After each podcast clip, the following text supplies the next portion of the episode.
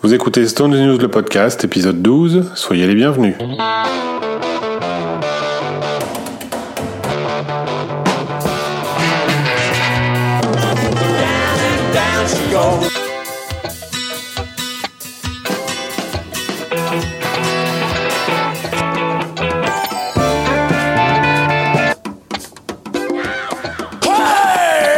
Merci de nous retrouver pour ce nouveau Stone News le podcast. Salut David. Salut David.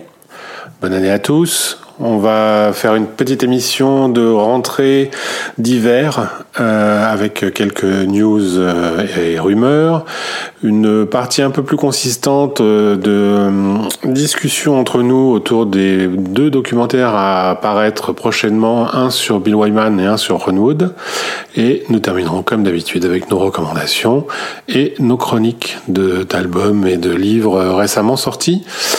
Et donc on y va, on a quelques rumeurs, on en est où des rumeurs de, de tournée pour cette année 2020, euh, David J'ai envie de dire calme plat. Euh, autant euh, à la fin de la tournée No Filter l'année dernière, US, euh, il y avait une première euh, idée, première rumeur de faire l'Asie, l'Océanie. C'est tombé à l'eau. Il y a eu l'idée de refaire un second leg sur l'Amérique du Nord. On n'en entend pas forcément parler à nouveau. Un coup, c'est l'Amérique du Sud. Voilà, pour l'instant, j'ai envie de dire calme plat et rien de neuf. Wait and see quoi. Wait and see. Mais on est déjà en janvier. Euh, remarque, euh, si ils ont déjà, ils nous ont déjà surpris en annonçant des, des tournées euh, rapidement comme ça. euh, Ah oui, ils vont très que, vite. ouais, ne serait-ce que l'année dernière, d'ailleurs, quand il, après l'opération de, de Jagger, on pensait pas qu'il repartirait si vite. Et en fait, ça a été monté rapidement, quoi. Ouais, exactement. Et, et les rumeurs de, de nouvel album. Alors les rumeurs de nouvel album, ça a été un peu relancé par Ronnie en fin d'année dernière, parce que à l'occasion de la, la promo de son live tribute à Chuck Berry, il a été euh, très souvent interrogé euh, par la presse sur un prochain album des Stones. Et sa réponse à chaque fois était euh, oui, oui, bien sûr, on a plein de titres, on y travaille, c'est pour bientôt. Alors le bientôt, nous j'ai envie de dire que ça fait 5-7 ans qu'on attend ça, le bientôt. Mais voilà, donc les- les- c'est relancé par Ronnie un peu cette rumeur. donc rien de tellement consistant non plus à se mettre sous la dent de ce côté-là. Non, pas vraiment. En revanche, il, s'est passé quelque chose d'un peu euh, bizarre sur YouTube, je crois. Euh, il y a BKCO qui, est devenu facétieux. Ah ouais, c'est incroyable. Euh, ABKCO via un compte nommé euh, RS69 Tracks a publié sur YouTube le 31 décembre, alors en toute discrétion, hein, plus d'une centaine de titres inédits, 69. La raison, elle est très simple. Euh, c'est pour que les morceaux ne tombent pas dans le domaine public en 2020, tout simplement. Euh, Le fait de les publier, ça rallonge de 20 ans les droits sur ces titres. Euh, 24 heures plus tard, peut-être peut-être moins en fait, euh, 24 heures après la, publication, les titres n'étaient plus accessibles. Voilà. Euh, Parmi cette centaine de titres, il y avait du live, il y avait du studio. Le truc énorme pour le live, c'est que ABKCO a publié des, des prises audience. De l'audience euh, euh, qu'on connaissait à, la grande époque des VGP, euh, Palm Beach, Champagne, Auckland, Los Angeles, enfin des voilà des, prises audience, mais également du soundboard. Là, on rentre parfois dans du lourd, je trouve, avec les concerts du Madison Square Garden. Là, ils sont pas forcément complets en soundboard. Mais, mais je trouve ça juste incroyable, quoi. Publier ça comme ça. On, ont été publiés aussi 16 titres studio avec des versions alternate euh, de Sympathy for the Devil avec une intro à la guitare, l'intro à la guitare, un Stray Cat Blues euh, studio mais plutôt joué comme il le jouait en live en 69. Euh, on quitte Kuman avec les paroles différentes qu'on connaissait euh, en live, mais à ma connaissance pas en studio. Euh, des instrumentaux, on a eu l'instrumental de Country Yonk et un instrumental de Let It Bleed. Euh, la première minute et demie de, de Midnight Rambler. Mais euh, et, euh, le fait de, de, de publier ça comme ça à, à la hussarde sur YouTube, ça suffit pour euh, relancer de 20 ans les, les droits. J'ai envie de dire qu'ABKCO a tenté le coup en fait. Publier ça comme ça, euh, on ne sait pas vraiment si une publication d'une seule journée sur une seule plateforme vidéo en plus, vidéo internet, ça suffirait à convaincre les, organismes européens, parce que c'est pour l'Europe précisément, que les morceaux ont été euh, légalement communiquer au public. Ouais, communiquer au public. C'est ça hein, qu'il faut pour éviter le domaine Il faut que ce soit communiqué au public. Il faut que ce soit communiqué. ABKCO a été interrogé par la presse et euh, a complètement refusé de, de, de, de, commenter quoi que ce soit. Mais c'est pour ça. en, en, gros, si tu veux, là, il, il publie une centaine de titres c'est vraiment incroyable. On se plaignait euh, de la réédition de Let It sans bonus. Là, on est gâté et en plus, c'est gratos je vais, je vais, je vais, venir un petit peu sur les trucs euh, euh que je retiens dans ce que j'ai écouté. Euh, un Love in Vain, par exemple, très blues, qui se rapproche de la version de Robert Johnson. Je retiens aussi la session d'enregistrement des chœurs de You Can't Always Get What You Want, et tout ça dirigé par Jagger. Ça dure, ça dure 25 minutes. Il y a aussi un, un Wild Horses avec une intro complètement incroyable et, des violons tout le long du morceau et euh, de l'harmonica de verre, l'instrument harmonica de verre, euh, euh, une espèce d'instrument inventé par Benjamin Franklin. c'est du verre que tu que tu touches avec des doigts humides, un peu comme quand tu fais souffler ton ton. tu fais, voilà bon, bah, c'est ça. Donc il y a un, Wild Horses avec ça. Il y a un Ruby Tuesday avec un accompagnement guitare et piano différent et, vachement plus lent. Mais alors je je comprends pas parce que ces titres-là de toute façon n'étaient pas exploités et ne, ne le seront jamais a priori. Enfin bon, à, à moins de sortir dans, dans 20 ans une édition euh, spéciale 80 ans de Let It Bleed. Mais euh, ce coup du domaine public là, c'est pour pas que ça, pour pas que quoi tombe dans le domaine public. Ces titres-là, tous ces titres-là Oui, tous ces titres-là. Toutes, toutes les, archives seraient tombées dans le domaine public, c'est ça bah, Tout ce qui n'a jamais été sorti Exactement. On a, eu, on a eu la même chose un peu plus officiellement même par Bob Dylan. Bob Dylan qui sort les, les, les, les, copyrights, euh, je sais plus comment il appelle ça, mais... Euh, bootlegs, copyright, bootlegs, ouais, mais les copyright preservation, en fait, c'est concrètement, c'est pour ça. au mois d'octobre l'année dernière, en Angleterre, il y a eu une diffusion euh, euh du, du, du, Jimi Hendrix euh, expérience sur Wild Albert Hall. Ben, ça, ça, ça, sinon, ça tombait aussi dans. Enfin voilà, ça tombait dans le même public. C'est une histoire de 50 ans. Je fais le bonnet, mais, mais euh, comment quelque chose qui n'est euh, finalement pas censé exister, enfin toutes ces choses-là, elles sont dans les archives. Euh, il doit y avoir quoi 20 personnes qui savent que ça existe. Donc Alors moi je pense que ça n'existe pas publié, mais c'est édité. Il y a bien un éditeur qui a ça quelque part. C'est édité. non, puisque, bah, c'est des bandes, c'est des bandes, c'est des chutes de studio, c'est ça fait partie des, ce sont ce sont des archives sur bande, quoi. Mais c'est tout. Ça n'a ça, pas fait l'objet d'un copyright. C'est ça que je comprends pas, puisque ça n'a pas été exploité commercialement. Ça n'a jusque là pas fait d'objet de copyright. Donc c'est justement, on le sort, ça existe, ça a eu une vie, c'est copyrighté par nous puisque c'est nous qui l'avons sorti. Et bon, euh, qui, qui, va se battre contre ABKCO sur disant c'est ma, ma bande audience de Palm Beach, ça c'est pour la petite histoire, pour rigoler. Mais voilà, donc pour le reste, euh, c'est pas, pas le premier coup d'essai d'ABKCO, de, ils ont fait la même chose en 2017 sur des trucs beaucoup plus anecdotiques, beaucoup plus courts. Sur les lives, sur les à la limite, je, comprends, mais, mais sur les chutes de studio, je comprends pas en fait. Je comprends pas le, c'est pas que je comprends pas la démarche, c'est que je comprends pas le, le risque. Je comprends pas euh, qui, qui va venir leur réclamer, euh, qui va venir éditer ça. Euh, si s'ils ne l'avaient pas sorti, disons, disons que ça tombe dans le même public, soit, admettons. Bah voilà, c'est ça. Personne l'aurait. Après, il y, y, a certains titres là euh, qui ont été publiés. Il y en a un quart dans, dans je, je parle pas du live, hein, je vais parler du studio. Il y a à peu près un quart de ce qui a été publié qu'on avait déjà entendu, qu'on peut avoir euh, sur différentes galettes euh, pirates, un Sister Morphine, un Gugot de Silver chanté par Mick, des trucs comme ça, qui est Michel mmh. ou, le, ils ont même ressorti le, le Brown Sugar du Hot Rock euh, édition américaine. mais ça, on n'est peut-être pas assez calé non plus euh, d'un point de vue juridique là-dessus. Mais cette, cette, manip, cette ruse, je ne sais pas comment on peut appeler ça, euh, ABKCO euh, l'a faite, les Beatles l'ont fait, Dylan euh, le fait. Visiblement, apparemment, ça fonctionne pour la bonne cause de leur côté. Ok, mais non, mais c'est intéressant. En tout cas, enfin moi, je trouve ça très intéressant. Comme euh, bon, évidemment, au niveau musical, pour nous, c'est c'est incroyable. Mais mais même en dehors de ça, je trouve ça intéressant sur le plan juridique, sur le plan euh, éditorial, parce que je, je sais que l'édition, particulièrement l'édition musicale, euh, vidéo aussi, mais musicale déjà, c'est hyper compliqué. C'est quelque chose parce que ça varie évidemment selon les pays, selon selon les législations qui sont absolument pas identiques d'un pays à l'autre. Et, je sais que c'est très compliqué. Les arcanes de l'édition sont bien mystérieuses pour pour un béotien, pour des béotiens comme nous. J'aimerais en savoir plus. Donc du coup, je vais je vais m'enseigner un peu plus. Et je vais essayer de potasser la question et peut-être qu'on en reparlera une prochaine fois. Ah oui, bah, pourquoi pas? C'est vrai que c'est intéressant de savoir le, pourquoi du comment. Qu'est-ce que je peux rajouter là-dessus? Alors, si c'est très drôle, parmi les morceaux euh, studio publiés, il y a une coquille, ça m'a fait assez rire. Euh, c'est la publication d'un Gimme Shelter issu des répétitions de Woodstock 78. Qu'est-ce que ça vient foutre là? Aucune idée, c'est vraiment l'intrus, quoi. Euh, là, j'ai parlé des morceaux.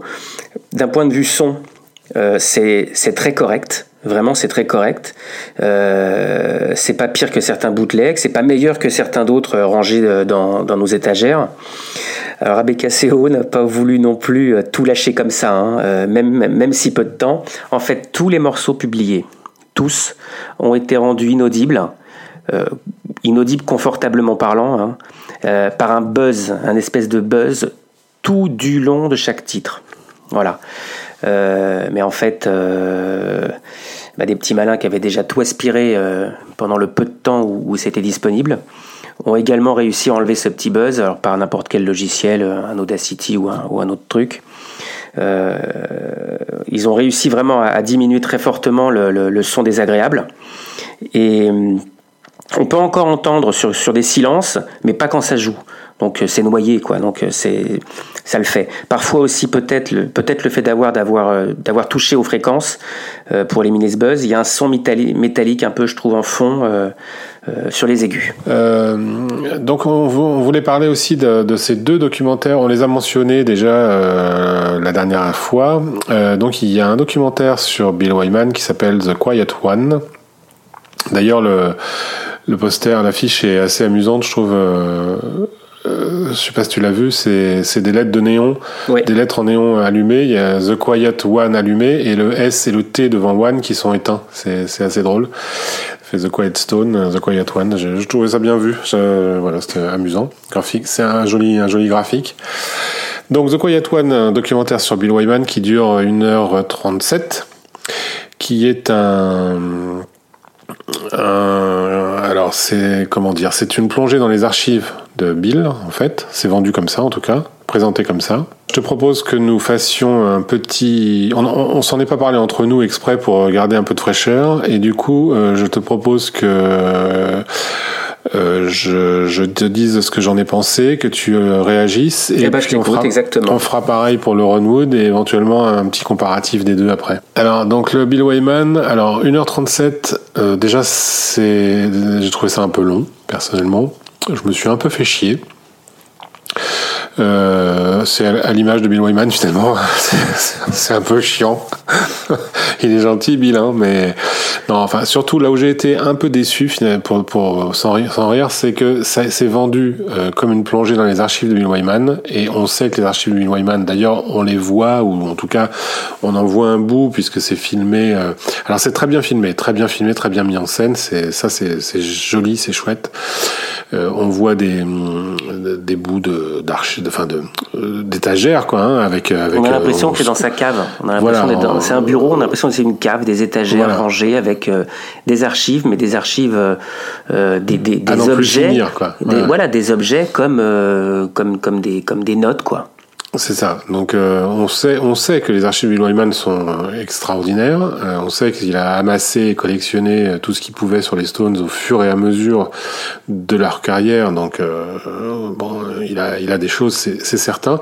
Et donc cette soi-disant plongée dans les archives de Wyman se résume à l'image à à quoi je, je, je, sais pas. En fait, je sais pas à qui s'adressent ces deux documentaires d'ailleurs. Ça vaut aussi pour le Runwood, mais donc du coup j'empiète un peu sur ce que je voulais, sur ce que je viens de dire qu'on allait faire. Mais euh, à qui s'adressent ces documentaires, je ne sais pas trop, parce que euh, euh pour les fans comme nous, bah, je trouve qu'on reste vraiment sur notre fin parce que on, finalement on touche un peu du doigt certains trucs. Il y a furtivement un truc ou deux, une image ou deux qui, sont sympas, mais on aimerait tellement euh, en voir plus, des choses nouvelles parce qu'il y en a.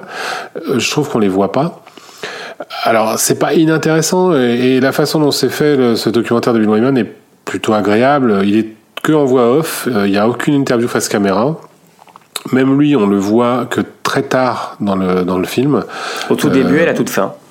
Mais c'est même pas ça, c'est qu'au tout début, il est, il est de dos. Oui, il est de dos, c'est vrai. C'est vrai, à son bureau de dos. Voilà, il travaille, euh, genre c'est lui qui monte le truc et tout. Bon, c'est la mise en scène est sympa.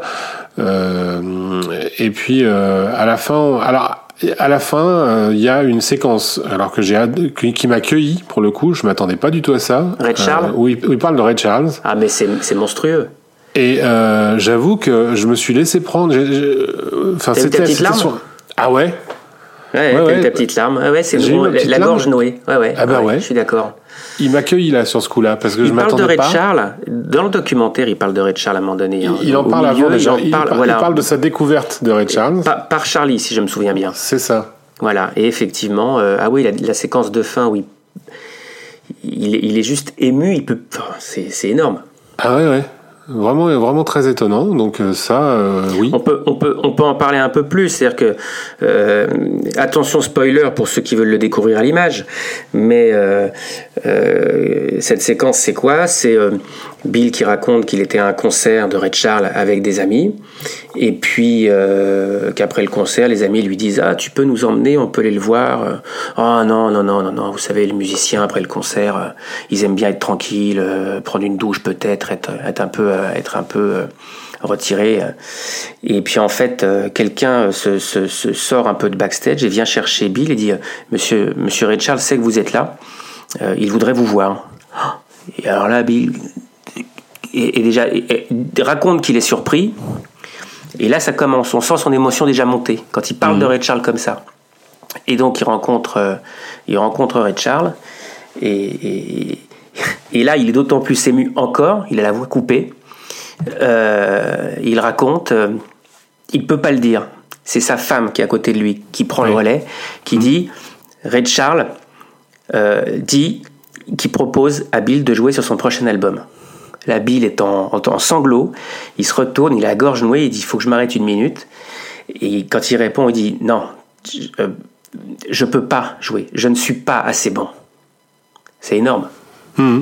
C'est énorme. Oui, oui, non, c'était vraiment une très très belle séquence. En plus, c'est d'autant plus surprenant que bah, on, se, on se doute que c'était scripté, quoi. Enfin, c'est pas une surprise qu'il ait parlé, qu'il savait qu'il allait parler de Richard à ce moment-là et tout, mais, mais il se laisse vraiment submerger par le souvenir, par l'émotion. Euh, on sent un truc absolument authentique et très très émouvant. Et il est réconforté euh, par, euh, par Suzanne. Par sa femme, Ah oui, oui, c'est, c'est, c'est vachement touchant. Mm. C'est vachement touchant. Il est, il est pas, il est sorti, il est pas sorti, peu importe. En fait, il a été présenté en festival pour le moment, ce, ce documentaire, et il a été disponible sur quelques plateformes. Au moment de la sortie, il y a eu une, une espèce de micro-polémique, je sais pas si tu t'en souviens, qui, a marqué quelques festivals. Euh, il a été retiré d'un truc, puis remis à un autre. La polémique Mandy Smith. Mm. Oui on, reprochait à Bill finalement de pas en parler plus ou alors, ou alors euh, bah, d'avoir fréquenté, euh, lui adulte, une, une mineure. Ce qui est, ce qui est surprenant, c'est qu'il le cache pas dans le documentaire. Il y, a une, toute petite partie sur ce mariage avec Mandy Smith. Et, euh, et, déjà à l'époque, ça, ça, ça n'avait pas spécialement... dire que ça n'avait pas défrayé la chronique, c'est pas vrai. Parce que non, on en avait parlé quand même. Hein, ça Bien sûr qu'on en avait parlé. Bien sûr qu'on avait parlé. Ils s'étaient mariés. Bon, ils ont divorcé six mois après. Hmm. Mais euh, voilà. Même donc, pas. Ouais, cinq, ouais même pas. Ouais. donc, donc il y a eu cette micro polémique qui a un peu pollué. Euh, à juste titre ou pas, je suis pas là pour juger le truc, dire, euh, polluer le, la sortie. mais en tout cas, voilà, il n'a pas caché, il n'a pas caché quoi que ce soit. C'est dans le, c'est dans le c'est dans le film sur lui quand même. Euh, mais t'en as pensé quoi de ce film dans son ensemble enfin... eh ben, moi quand j'ai commencé à le regarder, je me suis dit putain ça va être long. Sauf que à un moment donné, et je peux même pas te dire quand, parce que voilà, euh, on est pris dans le truc, on est pris dans le truc, et, et, et ça va tout seul. Parce que faut, faut, faut, dire un truc qui est très clair, c'est un documentaire sur Bill Wyman. C'est pas un documentaire sur les Stones. C'est-à-dire que. C'est sûr. Mais par exemple, sa carrière euh, solo, je la trouve euh, très courte, quoi, parce que bon, bien sûr, il parle de Monkey Grip parce que c'est quand même le premier Stones à avoir sorti un album solo. Bon. Ouais. il il mentionne euh, si si je suis un rockstar parce que Mhm. il a cartonné avec ce titre. Exactement. Et puis et puis c'est tout. Euh, Stone Alone, il n'en parle pas du tout. Euh, Non, mais, il y a- mais après, je, je suis d'accord. Tu peux pas tout mettre non plus, même si. Mais je suis d'accord. Il y a plein de choses qui, qui sont passées euh, à la trappe. Il y a plein de choses qui ont été rapides. In Another Land, the Poor In- Boys, qui par était exemple, son euh, premier truc avec les Stones, il y a pas, il y en a pas d'In Another Land. On n'en parle pas du tout. Euh, alors que pour moi, c'est quelque chose d'important dans sa carrière euh, vis-à-vis du groupe et vis-à-vis de, de lui. Quoi. Je crois que c'est le Bah ouais. premier 45 tours de Bill Wyman. Donc, euh, bah, c'est oui, Bill Wyman hein, mais- with the Rolling Stones. quoi. oui, voilà. Donc, on n'en parle pas spécialement. Euh, reparler un petit peu de Jumping Jack Flash aussi, pourquoi pas, mais ça apparemment maintenant on n'en parle plus, plus personne n'en parle, c'est tabou. Je sais pas à qui ça s'adresse, est-ce que c'est là où je reviens sur, sur mon idée que je, je- je me suis interrompu tout seul tout à l'heure, je crois, j'ai- perdu le fil, j'ai digressé probablement comme toujours, mais euh, euh, ça, ça donc aux fans comme nous, ben je trouve ça un peu juste. Et puis alors le grand public, il sait c'est même pas qui est Bill Wyman quoi. Le grand, le grand public, c'est même pas ce que c'est Ouais, qu'un bassiste. Donc euh, Non, mais je suis d'accord, mais je me suis fait la même réflexion, et, et- et- et tu l'as dit tout à l'heure, je me suis fait également la même réflexion sur euh, le doc sur Ronnie. Et du coup, ça va être quoi la vie de la vie de ce truc? Ça va Il y a une sortie vidéo prévue, une sortie DVD, quoi? Des DVD sont prévus. Je ne sais pas quand. C'est tout à fait le type de documentaire que tu peux retrouver un soir euh, à 22h30 sur Arte aussi. Hein. Oui, c'est vrai. Mais pour l'instant, il n'y a pas de. Il n'y a pas de télé non plus. Bon, alors, euh, le, film sur Ron Wood, lui, euh, c'est un film de Mike Figgis. Donc, c'est quand même un nom. le- Ce, ce réalisateur, c'est pas n'importe qui. C'est un réalisateur anglais euh, qui a fait plusieurs films, longs métrages, dont, dont un qui est assez connu quand même, qui s'appelle Living Las Vegas, qui est sorti en 93. Un film sur la la- l'alcoolisme et la sobriété, enfin comment arrêter d'être l'alcoolique, quoi, d'être alcoolique. Oui, on sent que c'est un thème qui, qui le touche. Et puis donc c'est donc c'est un film euh, un peu plus court euh, qui fait 1h10, un truc comme ça. Et euh, et là qui est un peu plus classique dans la forme puisque euh, ce sont des interviews face caméra euh, des intervenants euh, de Ron Wood évidemment et puis d'autres qui est un peu structuré bizarrement je trouve ce film parce que il y a euh, au départ il y a des il y a des titres qui apparaissent comme si c'était des têtes des têtes des oh, j'en bafouille des titres des têtes de chapitre euh, le premier c'est My Dad après il y a Early Years après il y a Damien euh, Ouais. pour Damien Damien Hirst et après ça s'arrête et ça, ce, ce, ce, ce- donc moi je me dis bon bah ils vont faire, euh, ils vont chapitrer quoi. ouais, Ouais, voilà. Et puis ouais. non, en fait non, ça s'arrête. Euh, et d'ailleurs après après cette partie sur Damien Hirst qui est un un artiste euh, anglais qui est assez connu, qui est apparemment un bon copain de Ron puisqu'il parle d'art avec lui. euh, donc il y a un, toute une partie sur la sur le côté artistique de un peintre de Ron. Euh, après ça, ça devient un peu plus intéressant parce que ça, devient musical, ce qui ce que ça n'est pas du tout au début. Non, c'est vrai qu'au début, on est, on est centré sur le côté, un, un peu l'humain, je trouve. Et donc après cette euh, cette longue introduction en fait euh, jusqu'à donc Damien Hirst, après euh, intervient apparaît Mick Jagger à l'écran. on est content de voir Mick. Et puis Pour parler de là, jazz moderne. Voilà, il parle de jazz, des groupes anglais euh, du début des années 60. Et à partir de là, apparaît, euh, ce, ce- ce- ça se transforme en une, euh, en une biographie un petit peu plus classique, euh, chronologique, avec euh, quelques images des Birds, donc le premier groupe de Ron Wood en 64. Euh, ensuite, on passe au Jeff Beck Group, donc là, il y a un témoignage de Rod Stewart.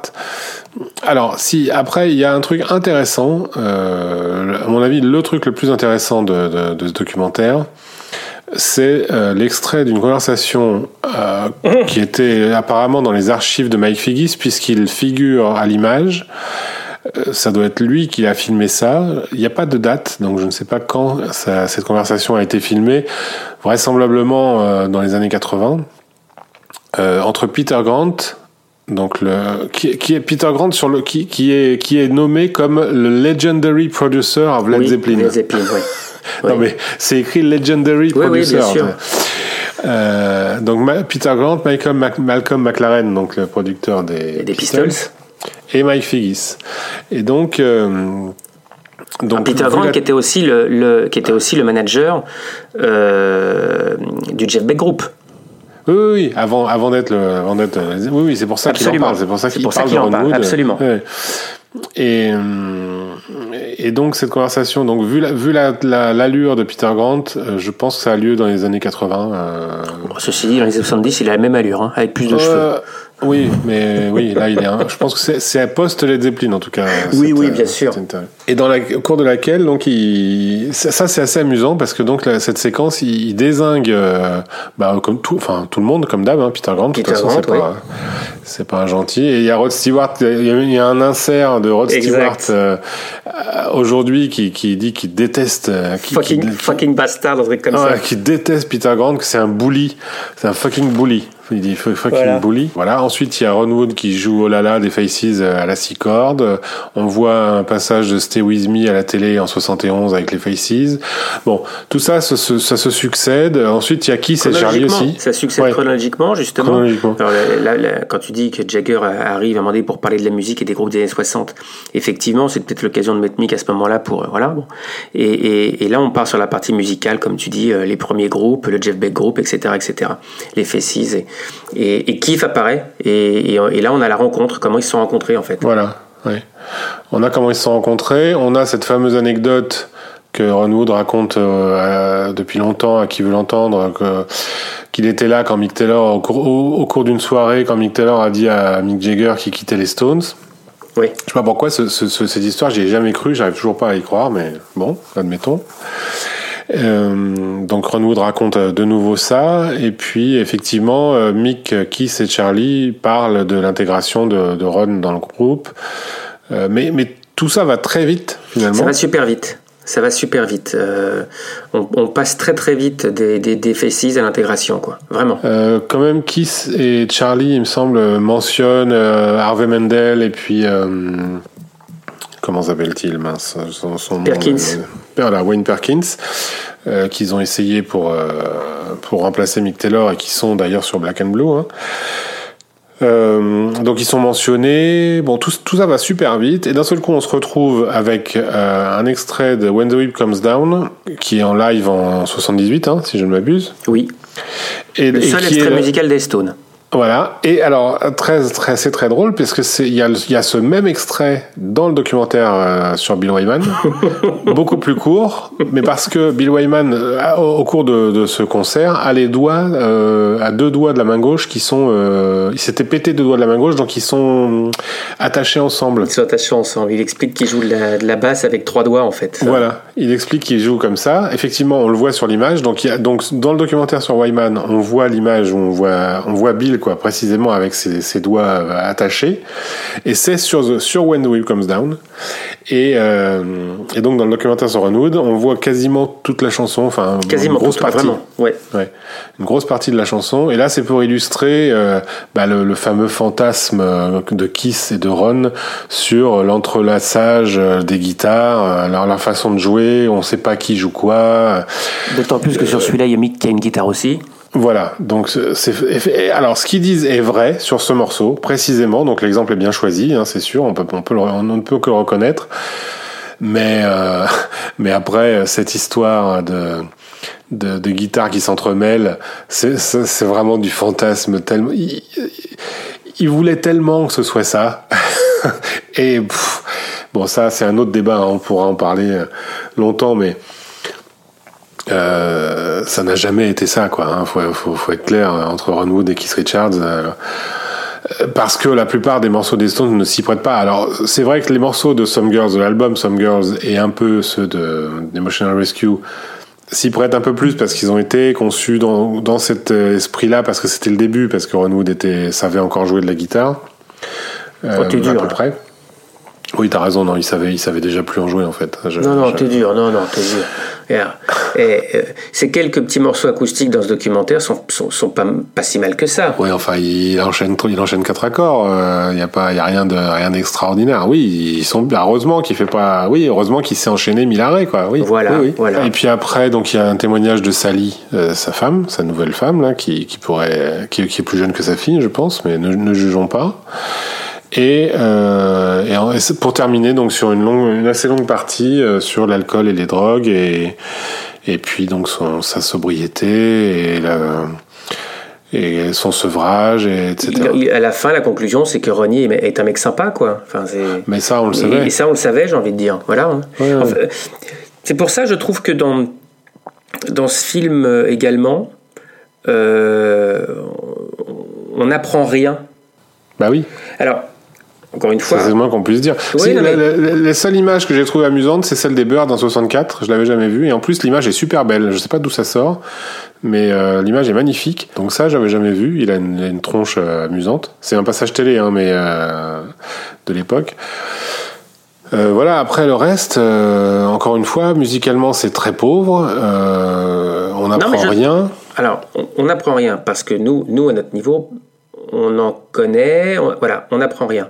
Mais je trouve que c'est un portrait qui est vachement bien réussi. Moi, je trouve que c'est très réussi ce, ce portrait. Parce Bah, que, on- non mais il cache, alors, il, cache pas les problèmes euh, d'alcool et les problèmes de, de drogue et les problèmes euh, de santé. Il parle de son cancer au début. Enfin, donc tout, tout ça, on, on voit que c'est un artiste capable de, de, de, de, euh, bah, ses peintures. On le voit à l'aquarelle, on le voit au fusain, on le voit. euh, il va choisir ses pinceaux avec son copain Damien, comme tu disais. Euh, je, trouve qu'on a, euh, on a toutes les facettes. Il a, il a, on, on le voit dans tous les groupes qu'il a, qu'il a, dans lesquels il a joué.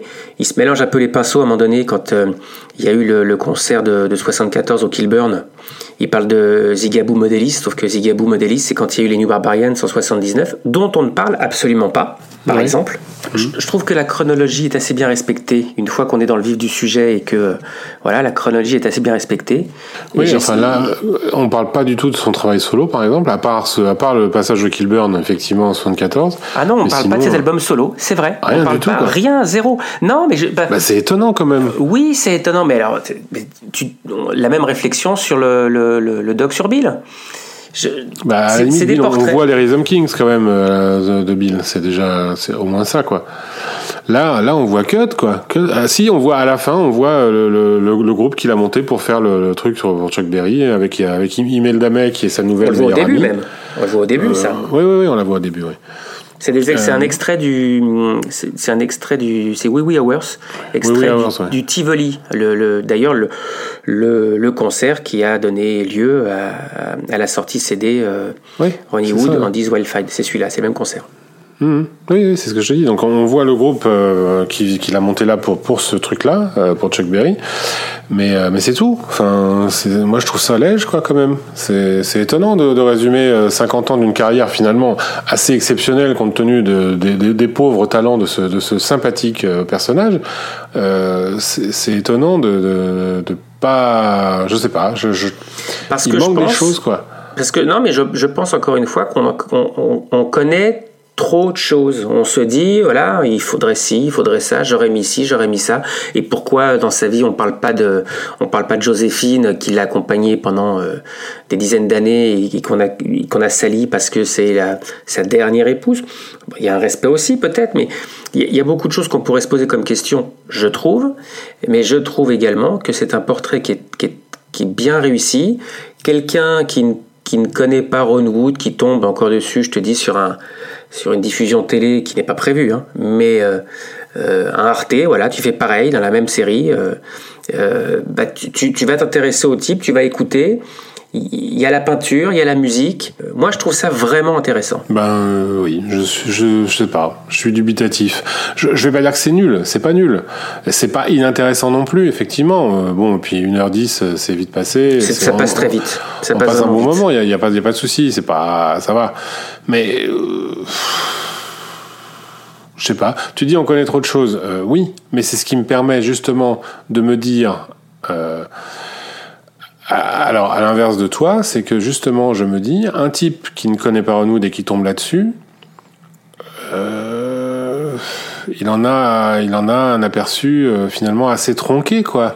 Ouais. Alors, je, dis, et- je dis pas qu'il faut absolument euh, être euh, et ben, complètement si- si- géographique. Si, le, si la personne accroche, elle a envie d'aller plus loin, aujourd'hui, Ouais, tu ouais. as, de quoi- t'as de quoi aller plus loin sans aucun problème euh, de par chez toi avec euh, ton ordinateur et ton clavier, tu vois. Je sûr. trouve, je trouve. Après, t'accroches pas, t'as pas envie, bon, mais tiens, ah oui, effectivement, il fait un truc avec une nana, oui, oui, ouais, ça, ouais, c'est bon. Ah oui, il a joué dans les Stones. Ah, voilà, celui qui connaît pas, il peut, euh, s'il accroche, il peut rebondir. Un, un peu pareil, je trouve. C'est un produit d'appel, quoi. Pour Bill, ouais, non, enfin, ouais, je sais pas. En tout cas, s'il y a bien un truc, euh, on peut dire, c'est que le titre est bien trouvé. Oui, on l'a même pas dit, c'est vrai. Euh, non, mais le titre est bien trouvé, c'est quand même le mec qui a toujours été à la bonne place, à la meilleure place, à la place qu'il fallait, euh, au bon moment. Hein, somebody up there likes me, donc euh, quelqu'un là-haut m'aime bien. Voilà, et il, il, il dit cette phrase dans, les, dans les premières minutes du film lorsqu'il parle de son cancer, en disant que son cancer avait disparu. il regarde en l'air et il dit Somebody up there likes me. Et donc, on en revient à ce, à ce bonhomme de Ronnie, fort sympathique, euh, euh, qui, euh, bah, le, mec cool, sympa, et qui, voilà, quoi, qui, est à la bonne place au bon moment. J'ai eu un peu le même cheminement sur le Ronnie et sur le Bill. Au début, tu dis merde, ça va être long. Putain, si c'est ça. Et puis quand tu pousses et que d'un seul coup, ça passe vite. Je trouve que ça passe vite. Même les 1h30 de, du Quiet One, c'est passé. Oui, oui, oui, oui. Mais je, te dis, je reste euh, un peu. Euh, je me dis à quoi, à quoi, à quoi ça sert, à qui, à qui c'est destiné. J'ai du mal à décrocher de cette, euh, cette idée-là. Et j'ai aussi du mal, en fait, je vais te dire. Pour moi, je reste avec cette. C'est devenu une espèce de Madeleine, en fait, bizarrement. D'ailleurs, je m'en rends compte un peu en le disant là je reste un peu euh, pendu à 25 by 5, qui est quand même euh, qui était un, putain de bon documentaire parce que c'est à l'époque il, est quasiment à l'époque. Bah oui il est quasiment à l'époque où j'ai découvert les Stones et toi pas loin non plus je pense. Mm-hmm. euh, et ce truc m'a servi de porte d'entrée vraiment. Et il est extrêmement bien fait extrêmement complet très didactique. Alors bien sûr, ça, ça, survolait à l'époque que 25 que entre guillemets 25 ans.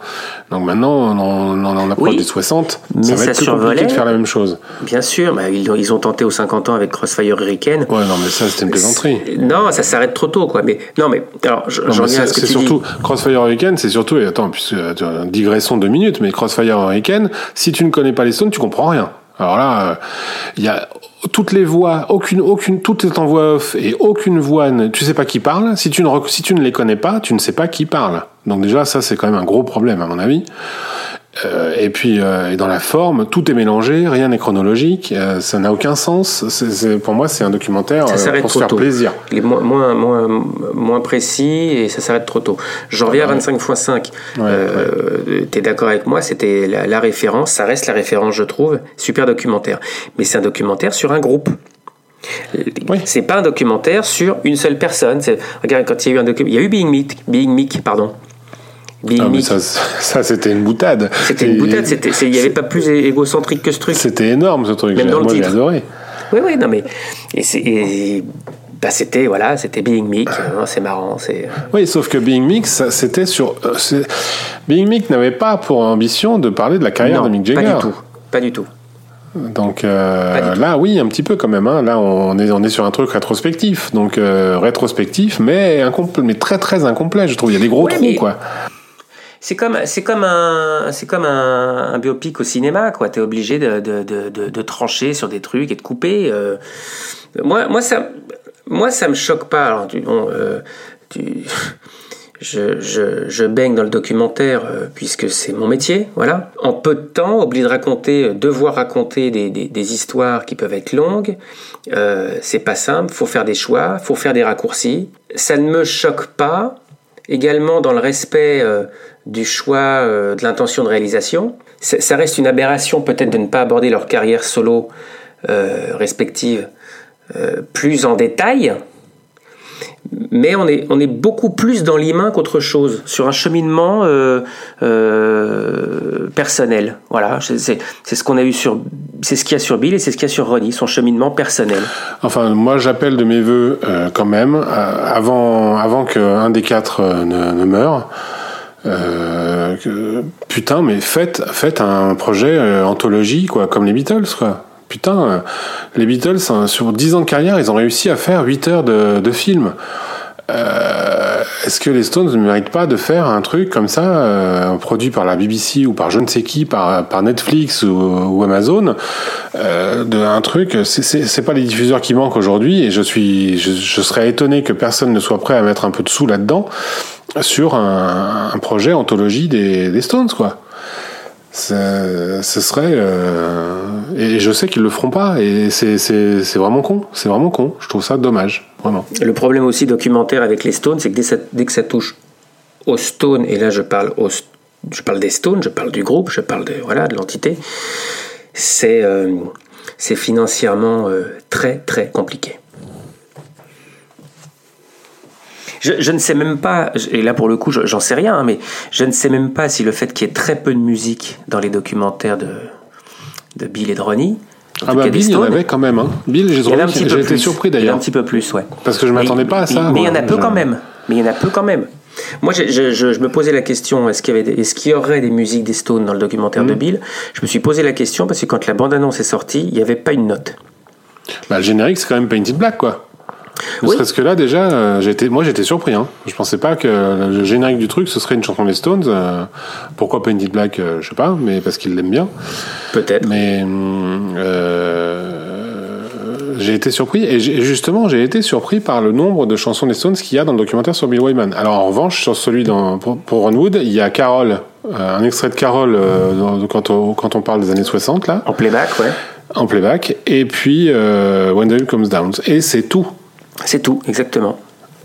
Euh, donc là euh, je pense qu'ils n'ont pas allongé la, la monnaie là c'est sûr. Non, mais il y a peut-être, aussi un choix, encore une fois. Mais ça, ça peut être, il- ça peut être les deux raisons. Euh, on- on- alors, pareil dans les intervenants. hein. On a quand même Charlie, Mick et, et Keith dans le dans le film sur Ronnie. Ils sont pas dans le film sur sur Bill. Non mais il y a personne dans le film sur Bill. Il y a- non, mais il a pas pas- de- n'y a pas de, il y a, il y a pas de, de face caméra comme ça. C'est Bill qui fait la, la voix off tout le long en fait. Oui, c'est Bill qui fait la voix off, mais même dans les, imper- dans les intervenants euh, voix off, il n'y a pas les Stones. Non mais il y a pas, il y a, y a- y a aucun autre intervenant. Si Il y a Mankiewicz. petit peu. Il y a Mankiewicz. Oui, il y a Mankovic, voilà, c'est vrai, il y a Mankovic. Il y a Mankiewicz. Oui.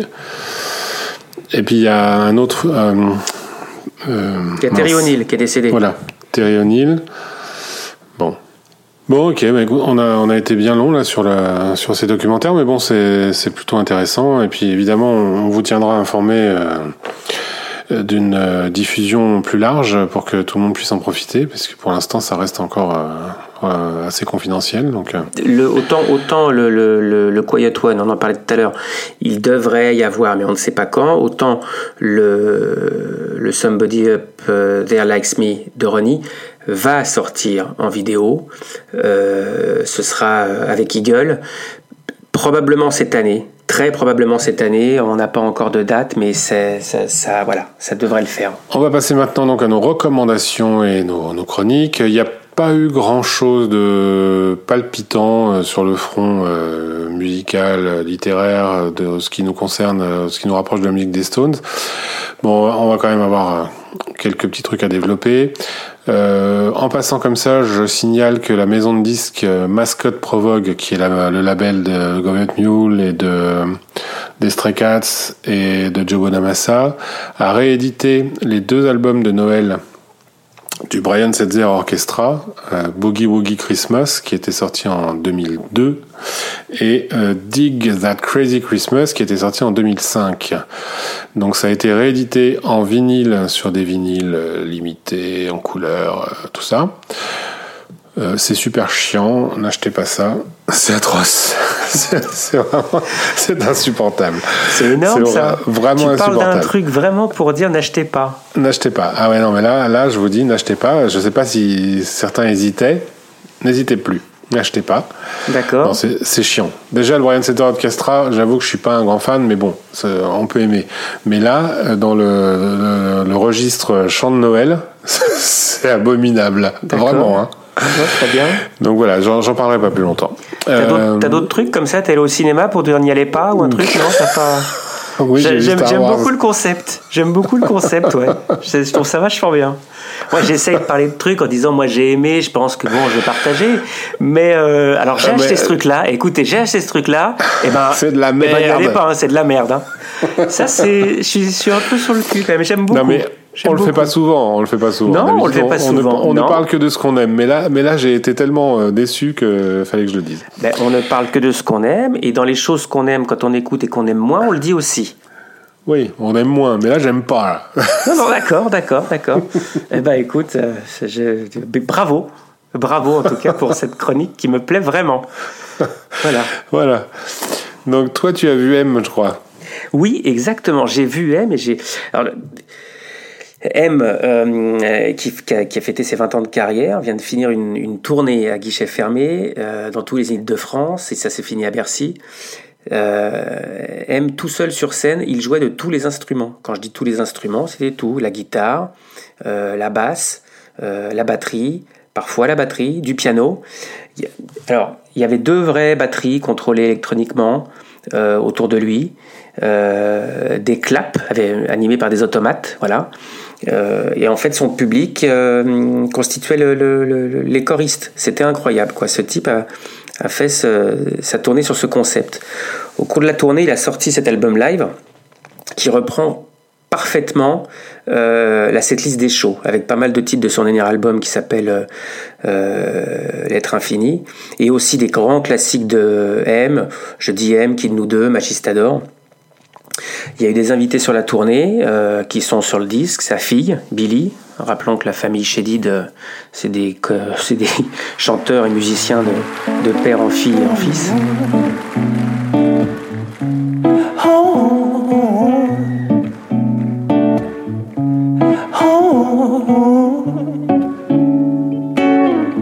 Deux petits mots sur le coin de la table. Ta pudeur. Semaine sur deux, on vit ce petit bonheur qui plane. Aimé par tes larmes, ta force fragile quand tu me fais un drame. Ce que je n'entends pas, ce qui te brise le cœur. Je t'aime, t'aime, t'aime, t'aime, t'aime, t'aime, t'aime, même si je suis ailleurs. Tu sais que je suis là. Pardonne. Je me vois dans ton sourire, Je te parle qui me sonne. c'est peu de le dire. C'est comme ça. Tu me laisses partir. C'est tout l'amour. Oui, tout l'amour que j'ai pour toi. Billy, tu l'es. Dans tes pensées, Billy, Billy. tous nos secrets, Billy, ma vie. toi seul le sais. Vie en parallèle, mais jamais trop loin d'elle. Vanessa Paradis également, Oxmo Puccino, Puccino pardon. Euh, ils sont tous sur le disque. Après, euh, c'était parfois acoustique, c'était parfois électrique, euh, toujours très rythmé. Et, euh, et- et pour l'avoir vu, il occupe vraiment la scène incroyablement. Ce type seul sur scène, c'est euh, c'est incroyable. Euh, un groupe à lui tout seul. Un mec généreux avec son public, euh, qui va quitter la scène pour traverser le public, la fosse, euh, avec sa guitare, monter dans les gradins, euh, entouré juste d'un mec devant lui et d'un mec derrière lui, pas plus. À, un moment donné, il, se met derrière le piano. Ce piano est sur une espèce de petite scène qui circule au milieu du public. Pareil, il se retrouve au milieu de la fosse. C'est, juste génial, c'est généreux, quoi. Et, et ça se ressent, je trouve, dans cet album live. Euh, qui est, sorti, je vous dis encore une fois, au cours de la tournée, qui est assez sympa. L'album, euh, en plus, euh, il y a un troisième CD, c'est le dernier album. Donc on a le, dernier album Lame et le dernier album euh, dans, la même, dans la même pochette.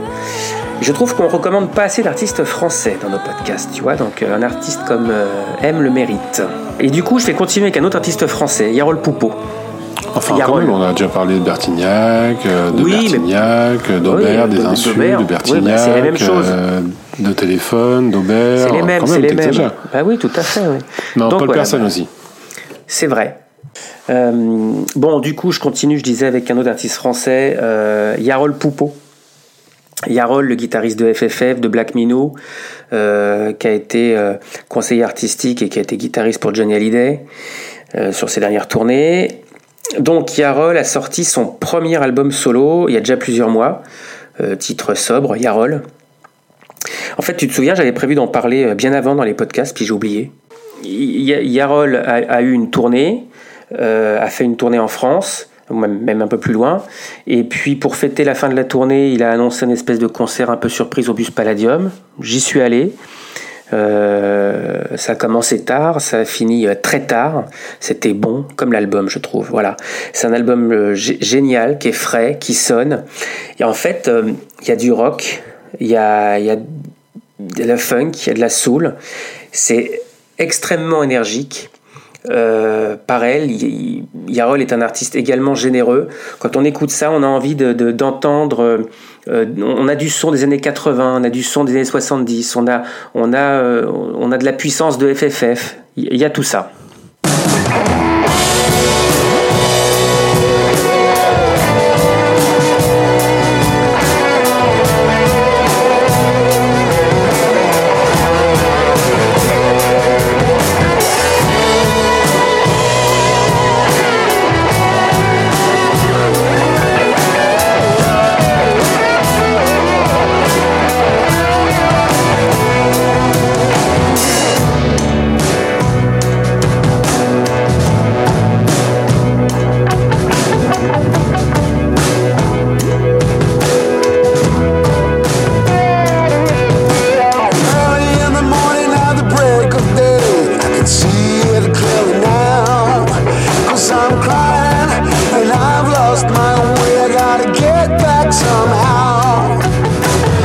Fill the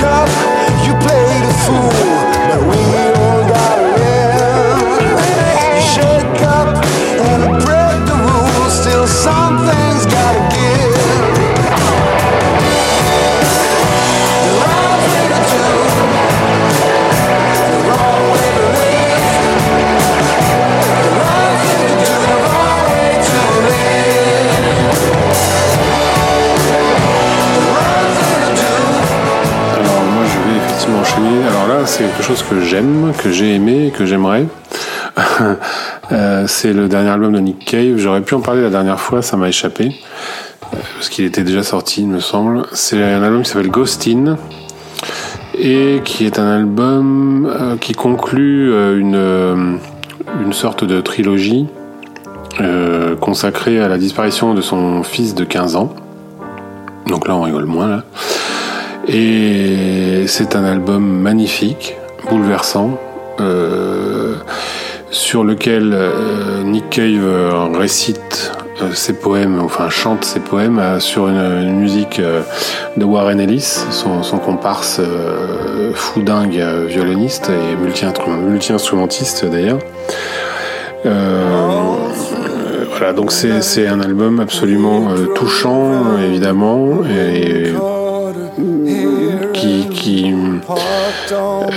qui euh, euh, comment dire euh, avec porté vraiment par la voix bien entendu caverneuse de Nick Cave et qui est pas du tout dans le registre euh, rock parfois même hard qu'il a pu toucher avec les Bad Seeds et, et auquel il va revenir d'ailleurs hein, très prochainement puisqu'il annonce un album avec les Bad Seeds pour cette année je crois euh, mais là, euh, là, on est dans, le même registre euh, que, sur l'album précédent qui avait été fait directement après la disparition de son fils. Donc là, là, ça conclut, ça conclut cette, cette période-là et hum, voilà, je vais pas m'étaler tellement plus, mais c'est vraiment un, magnifique album. Bon, faut, faut pas l'écouter quand on n'a pas trop le moral, hein, parce que même si on comprend pas les textes. même si on comprend mal l'anglais, on, se laisse forcément gagner par cette espèce de mélancolie euh, euh, inhérente à l'ambiance qui se dégage de, de- de ces morceaux. Euh, mais il n'en reste pas moins que c'est un album magnifique. Oui, bah, je me demande si je préférerais pas le Christmas album de Setzer hein, après tout ça. Et toi, t'as pas de cœur. bon, bah, fais-nous rêver avec, euh, avec la suite. Là. Eh ben, Mavis Staple. Mavis Staple, 80 ans. Euh, à côté, hein, tu prends Mickey Keef, il pourrait presque passer pour des, pour genoux. Alors, euh, l'album euh, We Get By est sorti l'année dernière, écrit et produit par Ben Harper. Pour moi, à partir de là, tout est dit. Mavis Staple, Ben Harper. We get by on love and faith. We get by with a smile on our face. We get by with help from our kin. We get by through thick and through thin. We get by. We get by. No matter what happens, I'll be there for you. We get by. Was just the other day. I heard from my old. Donc cet album, c'est parfois gospel, c'est parfois funk, roots, très blues, spirituel avec Ben Harper évidemment, et avec toutes les racines de la musique noire américaine. Ça sonne Ben Harper avec la très belle voix de, de Mavis Staple.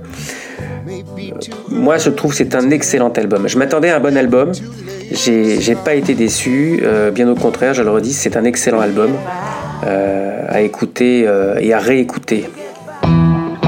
Can't stay the same. Think that everything gonna change around. Brothers and sisters, not too far down the wrong road to turn around. Brothers and sisters, gotta find a way not to fade away. Brothers and sisters, brothers and sisters. Something's got to give, something's got to give, something's got to give. We belong to each other, brothers and sisters, Marcus King, nouvel album Eldorado. On vous a déjà parlé de Marcus King dans une émission précédente. Ce guitariste euh, prodige et protégé de Warren Hayes, qui a accompagné Chris Robinson euh, dans son groupe euh, Fake Tribute au Black Crowes. Bah voilà Marcus King de retour avec, avec Eldorado, donc son premier album solo. Euh, 12 titres écrits en, en quelques jours seulement et enregistrés à Nashville dans les studios de Dan euh, Urbach. Dan Urbach est le guitariste et chanteur des Black Keys et il a, il a également produit l'album. Alors que le duo euh, King Urbach euh, est, est très efficace. Ça ressemble pas du tout à un album des Black Keys, fort heureusement.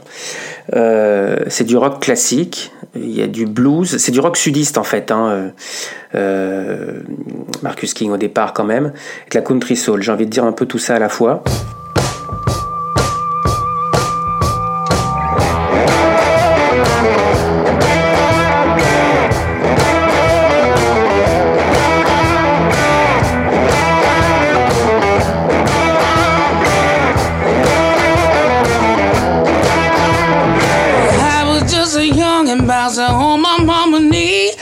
Said there's only one thing to set your soul free.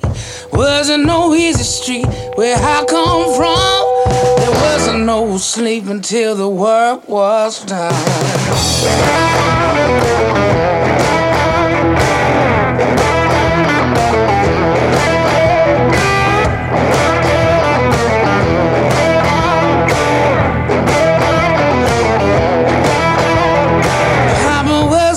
Preaching about the fires of hell. If you wanna drink of water, got to go to the well. The cornerstone C'est un album de guitariste et ça s'entend. Et Marcus King sera à l'Alhambra à Paris le 1er mars.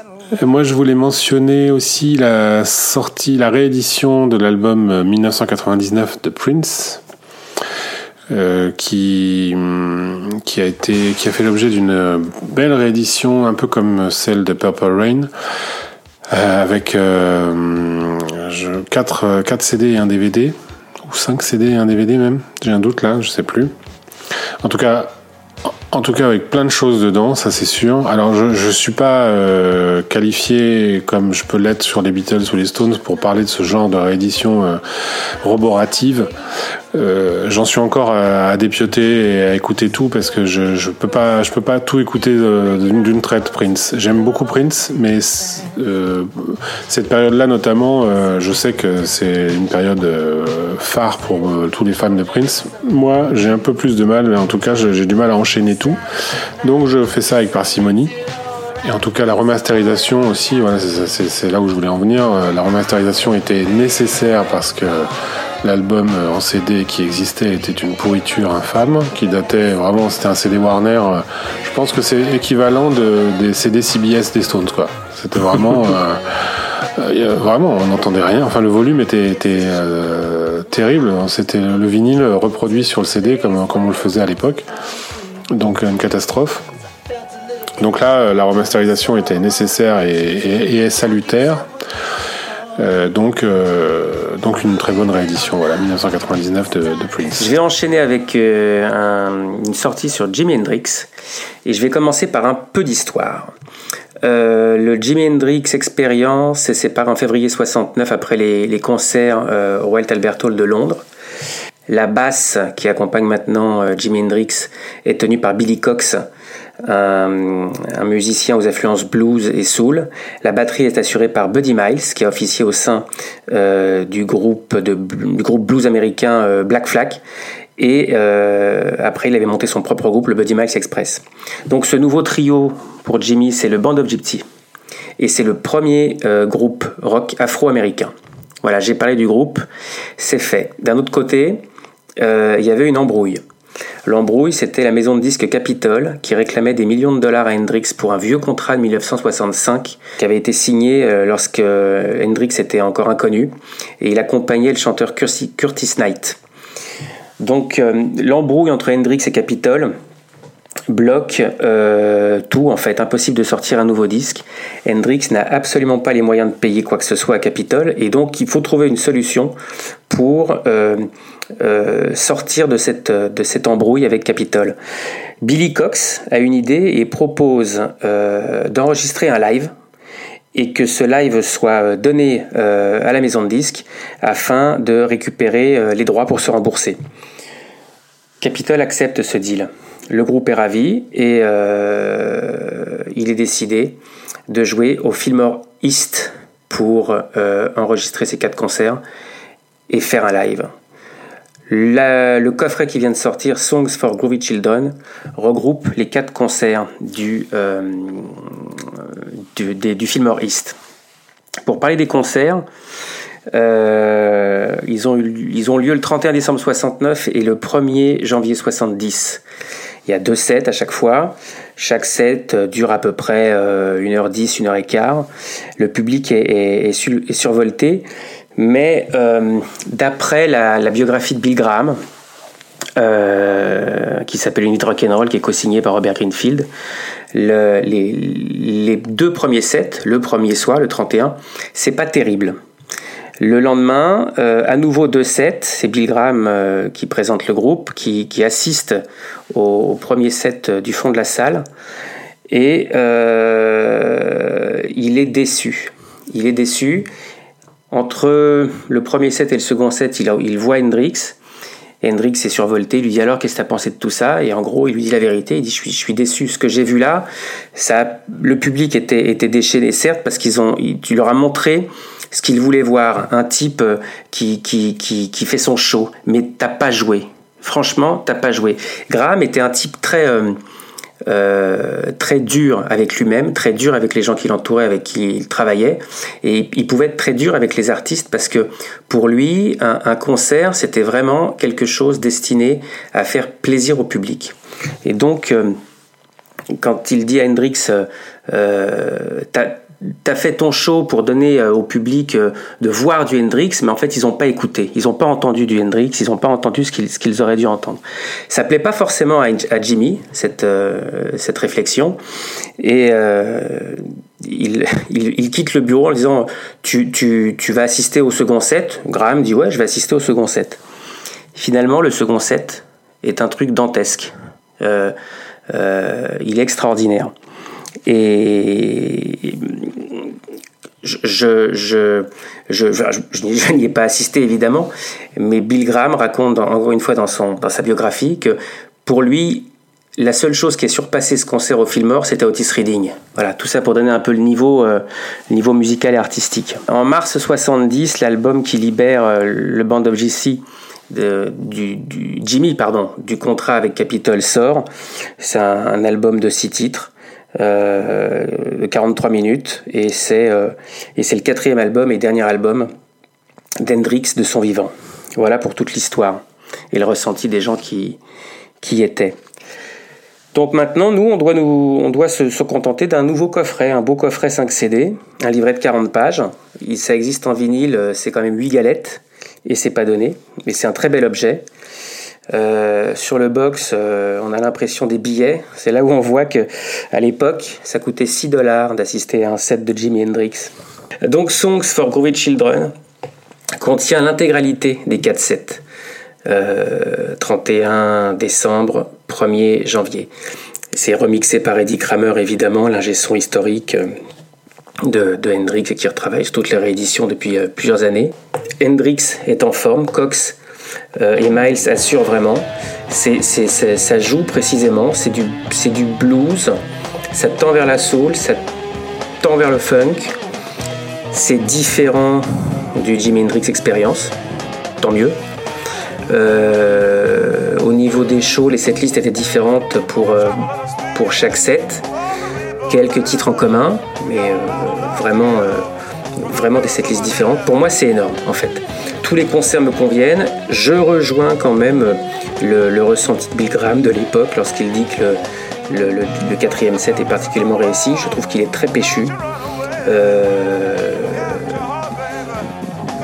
le, son est bon en général. Enfin voilà, on a, quelque chose qui, qui est puissant.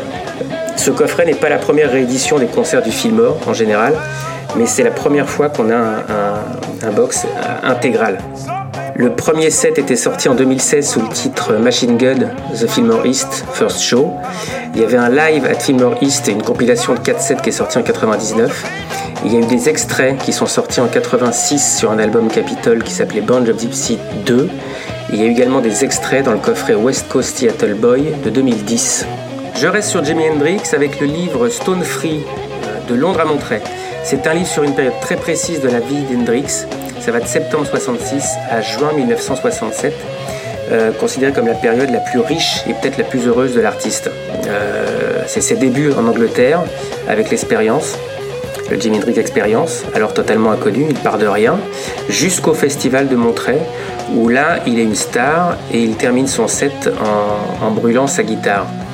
C'est une biographie euh, qui est originale. euh, parce que c'est une période encore une fois déterminée, en fait c'est 9 mois, 9-10 mois, une biographie sur l'ascension fulgurante de, de, Jimi Hendrix avec des témoignages et des articles de presse.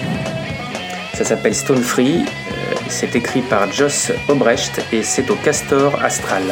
Ok, je crois que tu as d'autres livres aussi à nous, à nous vendre. Aux éditions du Layer dans la collection Cover, après le Grateful Dead, dont on, a déjà parlé dans une émission précédente, euh, voici maintenant Deep Purple.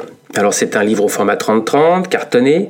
Euh, ça présente la discographie du groupe et les albums euh, de ses fondateurs à travers des projets euh, euh, comme Rainbow pour euh, Richie Blackmore ou le The Ian Gillan Band. Euh, c'est exhaustif, bien illustré, avec les pochettes de, tous les disques. Euh, chaque album a son histoire. Et donc, on, découvre, ou on redécouvre, pour ceux qui connaissent l'histoire de Deep Purple, on, découvre l'histoire à travers la discographie. C'est ça le, principe euh, de cette collection cover. Il y a eu également un, Velvet Underground qui est sorti un peu plus tôt. Donc, euh, aux éditions du Layer, Deep Purple Cover. Et toujours chez le même éditeur, d'ailleurs, euh, un livre intitulé Pop fin de siècle revient sur la pop des années 80 à 2000, avec une centaine de groupes ou, artistes catalogués au départ sous l'étiquette euh, rock indépendant. Donc, euh, PG Harvey, Cure, Sonic Youth pour les plus anciens, Nirvana également, Radiohead, Björk, etc. Voilà. Ça, balaye année par année, et pour chacun des groupes ou musiciens, des albums incontournables. Ça balaye et à la fois, je dis, chronologiquement et euh, les albums incontournables sont chroniqués. Il y a des groupes qu'on connaît bien, comme Cure ou Nirvana par exemple. Il y a les groupes dont on connaît le nom et puis un ou deux hits, mais on connaît pas forcément la discographie. Ça peut être euh, euh, les Breeders, ça peut être Beck. Euh, et il y a des groupes aussi qu'on ou artistes hein, qu'on découvre. Euh, là, je, peux, je, peux, je pourrais citer un tas de noms, mais de, de gens que je ne connais pas. Voilà. Euh, c'est un beau livre, c'est un format un peu plus petit que, le, que la collection cover, on est sur 20-20 à peu près, cartonné. Et donc ça s'appelle Pop Fin de siècle par Guillaume Bellhomme aux éditions du Layer. On a quand même de quoi écouter et lire en ce début d'année, du coup, hein, malgré tout. Exactement.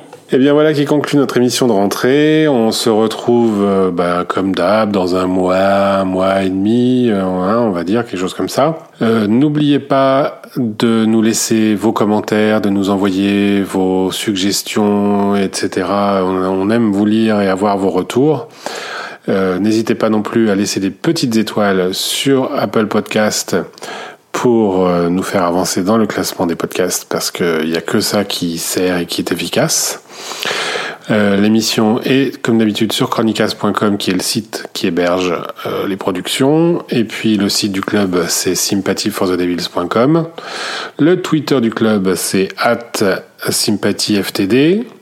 Le Twitter des podcasts c'est at chronicastfr et une fois qu'on a dit tout ça, on peut enfin euh, se saluer et se dire à la prochaine. Salut, Salut, à la prochaine. Hey!